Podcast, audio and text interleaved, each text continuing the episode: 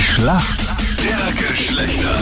Heute in der Basketball Special Edition Profispieler Camilla Neumann und Matthias Lienautner bei uns und die spielen nicht in Anführungsstrichen normales Basketball, sondern so eine Special Form 3x3. Camilla, was ist das bitte? Also man spielt eigentlich auf einen Korb.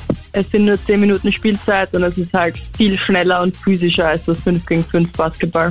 Ein Korb. Und da ist äh, 3x3 heißt 3 gegen 3, oder? Also drei Feldspieler. Genau. Das ist total super in unserer Social Media Zeit, wo die Aufmerksamkeitsspanne eh geringer ist, wenn es nur 10 Minuten dauert. ja, und wie seid ihr dazu gekommen, dass ihr gesagt habt, ihr wollt äh, das 3x3 spielen und nicht das unter Anführungsstrichen normale Basketball? Genau, es ist ein bisschen ein Sportart, wo man halt Allrounder sein muss. Ähm, Es ist extrem äh, schnell und abwechslungsreich und es ist eine sehr internationale Sportart. Also die Turniere sind großteils im Ausland und das ist sehr attraktiv. Das heißt, es gibt nur eine einzige Spielzeit oder gibt es da auch zwei Hälften? Nein, es ist Nein, einmal 10 Minuten oder es ist vorzeitig zu Ende, wann ein Team 21 Punkte erzielt. Ähm, dafür haben halt in der Regel mehrere Spiele pro Tag.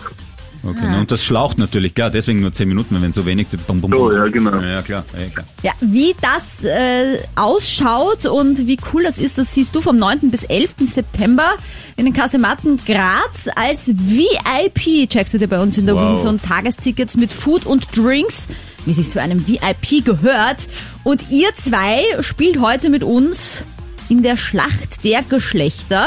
Aber in deiner Mannschaft, Camila, sind schon Frauen, oder? Oder ist das durchgemischt? Nein, nein, das ist ein reines Frauenteam. Ah ja, und bei dir, Matthias, ein reines Männerteam. Reines Männerteam. Wir können nur von der Naima, unserer Physiotherapeutin, vielleicht ein bisschen profitieren.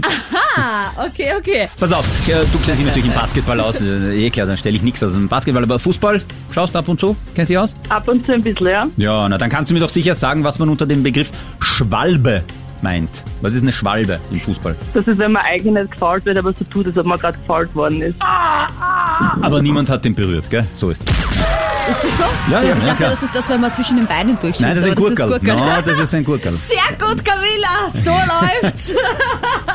Schau, da wäre ich schon auf der falschen Fährte gewesen. Ah, das sind mir immer die Liebsten, die sich dann rumwälzen und dabei denkst du dir, was war da jetzt gerade? Neymar, manchmal so ein, ein Künstler, Schwalbenkünstler. Na, dann kommen wir doch in die Schätzfrage. Aber jetzt.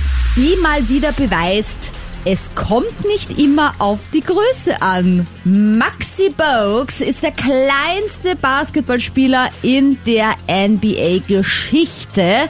Und ich würde gerne wissen von euch, wie groß er denn Aber war. wie klein, ne? Camilla, was glaubst du denn, wie groß oder klein in dem Fall war Maxi Bogues? Ähm, vielleicht so 1,61.